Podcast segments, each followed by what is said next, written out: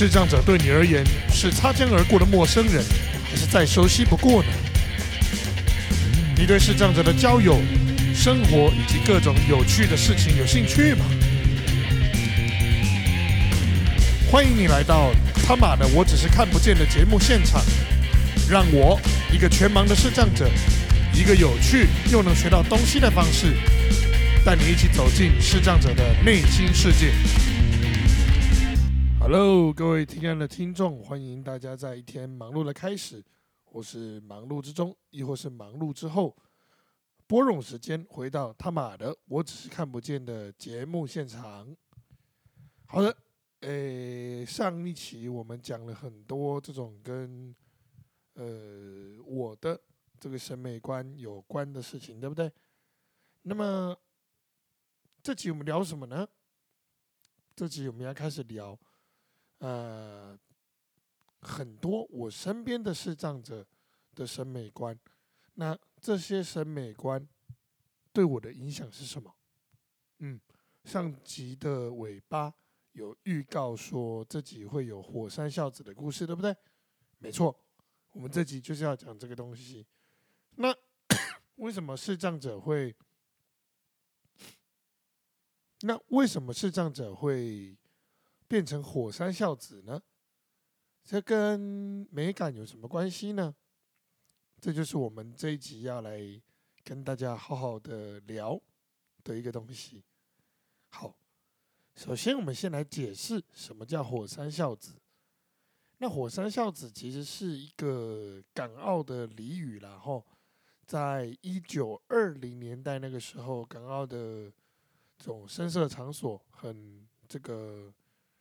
盛行的时候，会有一尊这个神像，那这个神像的手上拿着那个权杖，那这个权杖是意味着一个孝顺的意思，意味着就是因为这些场合的衣食父母，就是呃这些这这个酒客们嘛，吼，所以就希望他们能够多多的来捧场，多多的来让大家有饭吃，所以。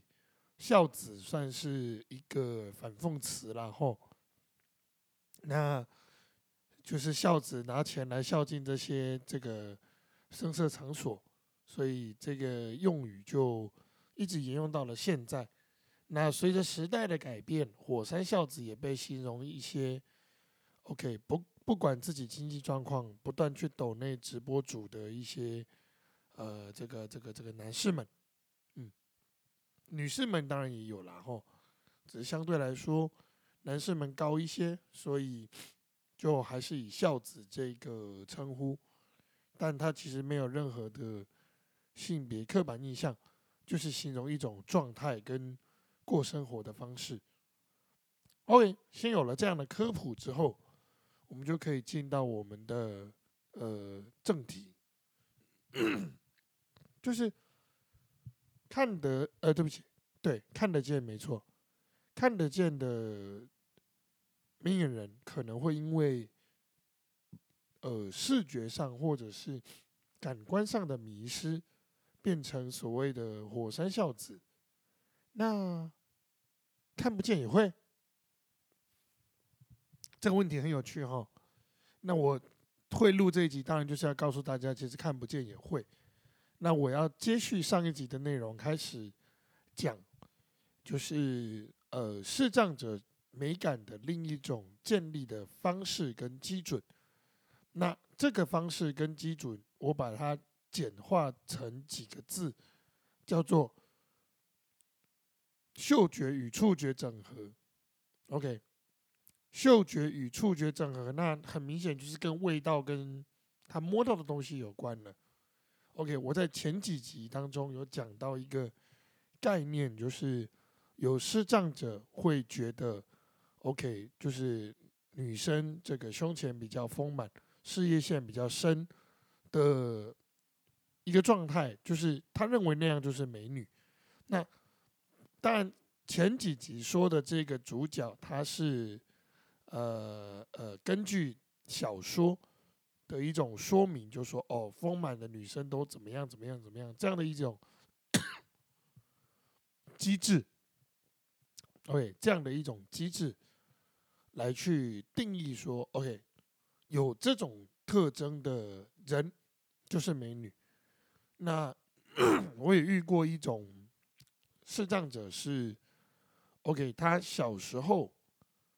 呃，无意间有这样的就是触碰到的经验，所以他认为说，OK，比较丰满的女生都很美丽，OK，比较丰满的女生对他而言就一定是美女。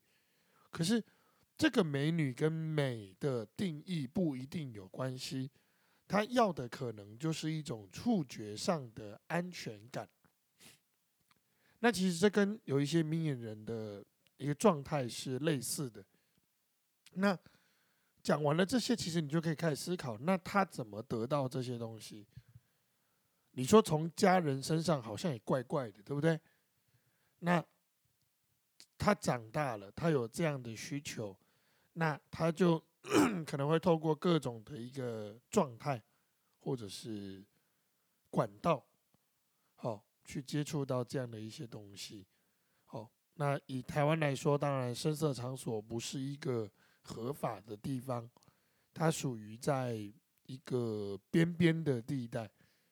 那其实，在一些视障者的工作过程中，像我就认识一些比较老一辈的按摩师，OK，或者是一些比较老一辈的视障工作者，那他们其实都有，也不是说都有了，就是有一部分的。一些，OK，就是比较寂寞的，或者是比较有一些这个需求的人，那他们其实跟这些呃地方或者是场所都会有这样的一个合作的一个关系。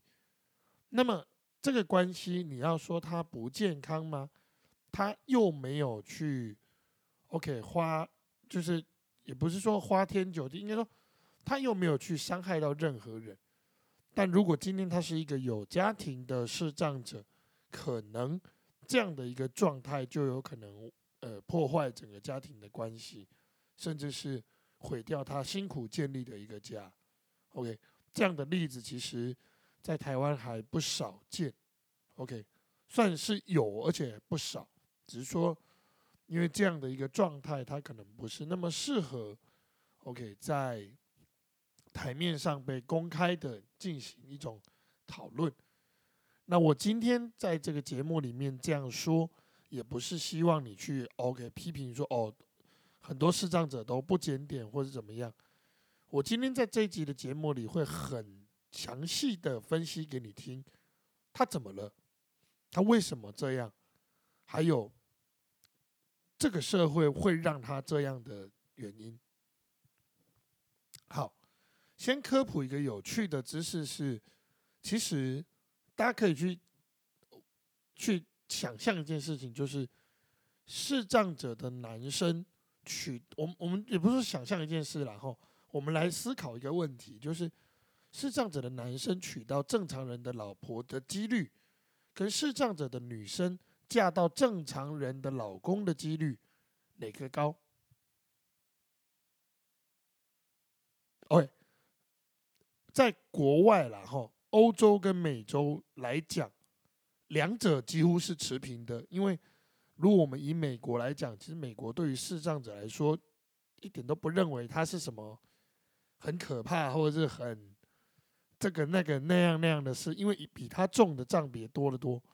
当然，账别的轻重程度跟生活的难易度，这是没有关联的两码子事。可是，如果就整个生活难易度来说，其实视障的生活难易度相对来说，请注意哦，我没有说它比较容易哦，我是说相对别的，如果是体弱，OK，你可能要带着呼吸器，好，或者是你 OK 重度的一个智力障碍，你出门。有很多地方你不能去，跟这些视呃智力障碍者相比，其实这样子有很多地方还是蛮幸福的，哦，所以这是为什么呃国外认为视障者诶是障碍，但可能不会这么恐惧的原因。那在台湾，你听过前几集的节目，你就知道，其实在教育的过程中，你要接触到身心障碍者的机会就已经很低了，更何况是更细致的去认识他们。好，那没有机会去认识，就会造成不理解，造成不理解就会造成误会。那 OK。以东方的教育来讲，最常讲的故事就是狼和七只小羊。那其实这个故事害死了很多生障者。为什么？他就告诉你，不认识的陌生人不要随便接触。但矛盾的是，他又告诉你，需要帮忙的人你要去接触他。OK，那这个故事的必然一个很恐怖的逻辑关系是：那万一需要帮助的是坏人呢？OK。所以，其实用狼和七只小羊来告诉孩子保护自己的生命安全这件事情，本身就是一个很大的问题。OK，那这个东西我没有打算在这里展开来讲。那我要把这个东西延续到一个东西，就是视障者的交友关系。OK，你要有男女朋友，你就势必要先有朋友嘛，除非你是买来的。OK，买来的就是等一下我要展开讲的事情。那他连交朋友都很困难哦，因为其实以现在的视障者来说，相对这近几年好一点。但你说视障者在跟明眼人的认知上，我跟你说，同年龄的明眼人，除非你很有趣，你很好玩，你很有才能，你很有钱，否则我要告诉你。以视障者的状况，至少就我的经验，你要认识同年龄甚至比你小的人，难度不小，真的难度不小。嘿，他们可能愿意跟你当朋友，但是要跟你到有深交，除非你们跟彼此有一些这种关系，好，工作上的合作啦，或者是 OK，像我在教会里面。呃，教会小组常常遇到啦，会常聊天的这一种，否则你要有深交关系，非常的困难，几乎不太可能。那有一部分当然是视视障者本身自己也很难去用明眼人能理解的方式让他了解，呃，他就就让周围的明眼朋友了解他的生活样态了吼。那第二个部分就是。名人，我刚刚说的嘛，这个教育的问题，导致他不见得愿意去跟你相处。那不见得愿意相处的原因，细部的去拆解，有很大一部分就是害怕。会，他不知道怎么去跟你相处。那以目前台湾的整个教育方式，一旦害怕，就会形成壁垒。那东方的文化其实是还蛮容易。有小圈圈的西方文化也会，但西方文化对于比较主动一点的这种接触者，他比较相对不会这么样的排斥，还是会哦。我说的是相对不会，不是绝对不会哦。OK，听清楚好。那可是，在东方呢，你太主动就会被视为刷存在感，太主动就会被视为过度热情。OK，所以。这个东西对于视障者在跟明眼人一起相处，其实是很困难的，要去拿那个度。那如果今天视障者又在一种很高压的环境，比如说他要常面对人，以视障者来说最常见就按摩师。OK，其实厉害的按摩师赚还蛮多的，月薪六万到十万的视障者按摩师大有人在。OK。当然，因为近十年，呃，明眼人也能做按摩，对按摩业是一个冲击，然后，可是我们就以按摩业这样的一个产业，好，跟人比较高度接触的产业来说，他其实每天的压力是大的，他不知道怎样的情况下，他不小心就去得罪人，OK，他不知道怎样的情况下，他去聊天聊一聊，那客人就不见了，如果今天又有一个人，OK，推波助澜一下，哎，来给那个压力这么大，生意还算不错，不然来了，走了，去喝个酒了，来了，走了，我带你去玩个好玩的啦。那在那样的一个场合里面，对视障者而言，对于明眼人而言，你会觉得脱衣陪酒是一种很恶心、很糟糕、很怎么样的一个状态。可是对于他们这些高压的视障者来说，他既满足了放松这件事，同时他又满足了他想要用触觉来去接触这种，呃呃感官的一个状态。那对他而言是一件。可能有一点贵，可是他可以放松的投资。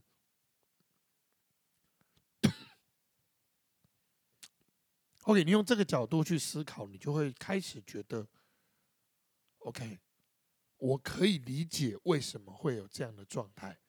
那如果今天我在讲，就刚像我一开始说的，他觉他又觉得说，哦，身材有特定需求，比如丰满的，或者是说。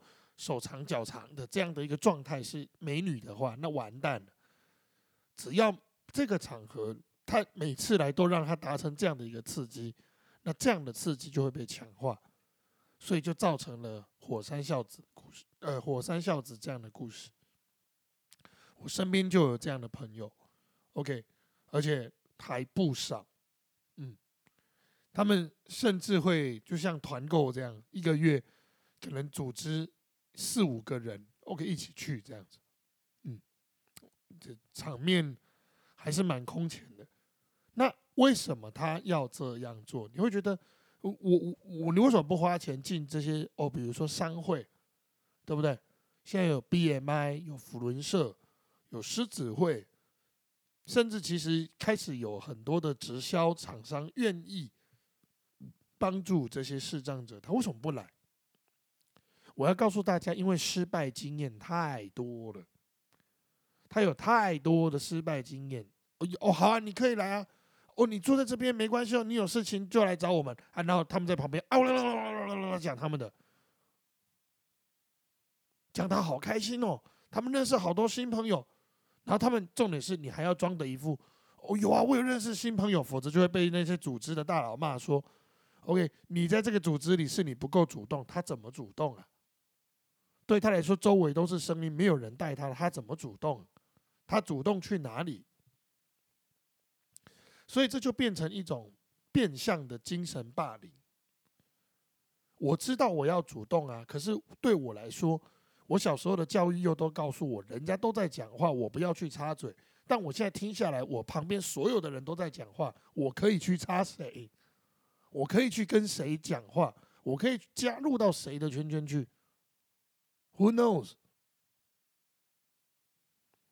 那今天他有一个场合，他可以花钱让一个人真正的就专心的陪他的时候，你觉得他不去吗？所以这样累积下来，你就会发现这是一个精神上的满足。OK，我有一个大我很多届的视障前辈，那我说他是前辈，是因为他在这个。呃，一些这种应对进退的东西，他真的是我的前辈之外，他在这个我读盲校期间也算是我的学长，但大很多届。他就跟我讲到了一个理论，我一开始也不认同。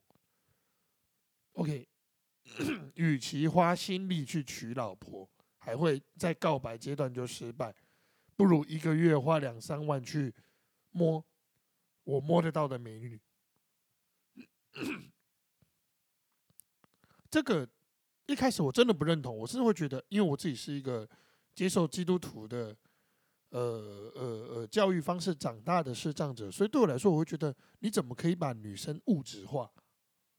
女生怎么会是你的一个花钱买来的东西呢？可是随着我不断的去深入挖掘，甚至去理解这个状态的时候，我可能不能同意这样的一个想法，但是我可以理解他为什么这么做。那这个理解的过程就促使了，当然了，就是我现在在节目上跟大家说这样的一个事情。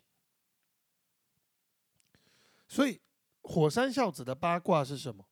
有些视障者甚至为了这样的一种体验，或者说是一种慰藉，他一年可以花在这样的一种场合里面三四十万。我们先不论它好不好，我们来先把这个东西放心里，我们看国外怎么做的。国外的视障者相对台湾的视障者来说，最大的差别在哪里？最大的差别是教育阶段就让他有机会跟一般的人去相处，所以就整个状态来说，如果台湾的要去终结这样的一种视障者触觉火山孝子的文化，或者是说我们去提供另一种选择的话，我们应该怎么做？身为教育工作者，我觉得最重要的事情就是，从你接手学生的那一刻起，一定就要去带入，生障者只是某种模组坏掉了，他仍然是人，他不会因为他是生障，他就变成了 OK，那个那个叫什么东西，狼人，喂。他不会因为他是生障，他就变成洪水猛兽。他跟你知道的大野狼不一样，他不是，他跟你一样，他是人。一般人一样有坏人，生障者一样有坏人，没错。可是，在做朋友这件事上，生障者对于你而言，就只是他在某些事情上需要你。伸出手来帮忙而已。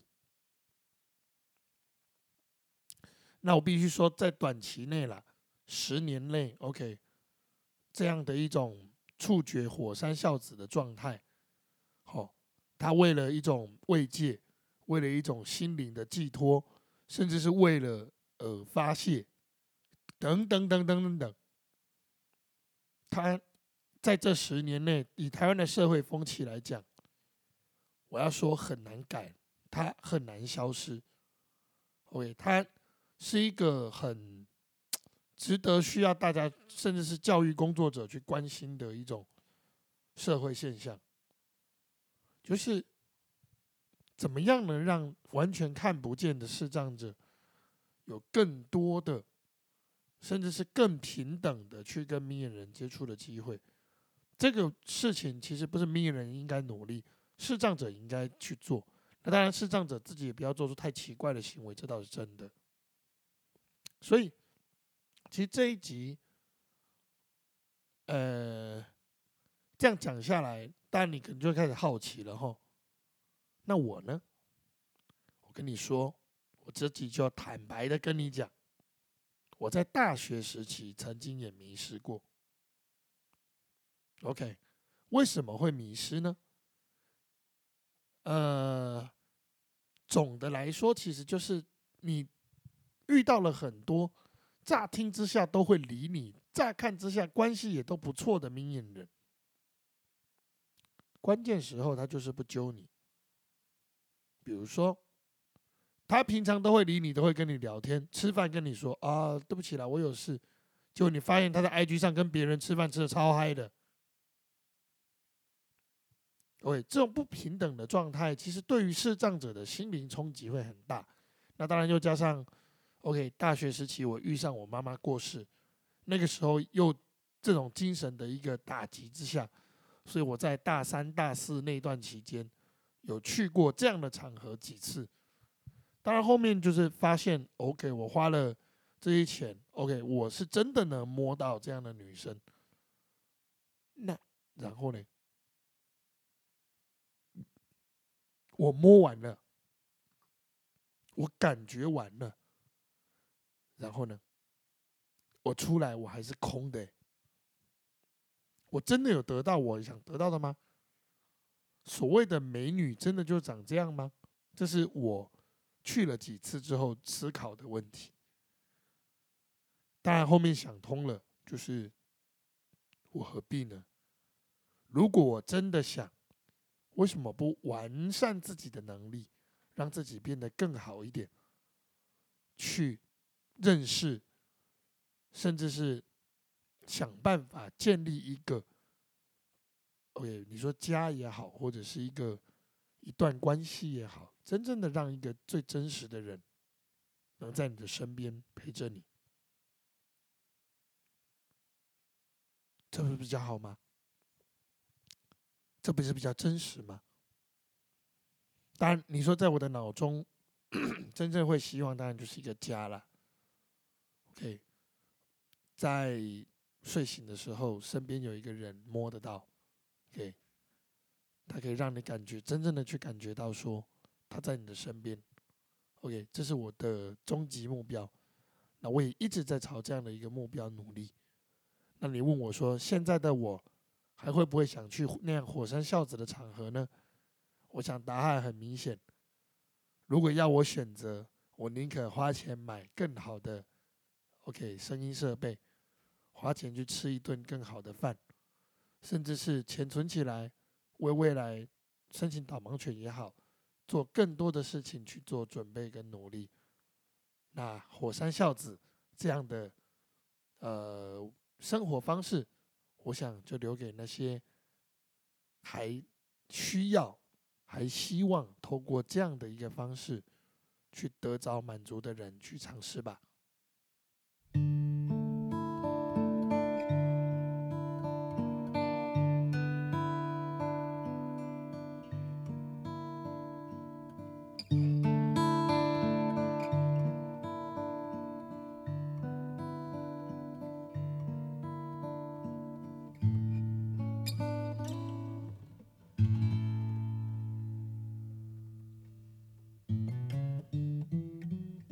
感谢您抽空聆听他妈的，我只是看不见这档 podcast 节目。欢迎您将这个节目分享给您身边更多的亲朋好友。您的每一个分享都在为社会共荣尽一份心力。同时，欢迎您追踪我的粉砖罗文谦大冒险以及 IG PAUL 八四零二零六，来看看更多我的生活大小事。若对这个节目有任何想法或建议，都欢迎您直接告诉我，让我们下集再见。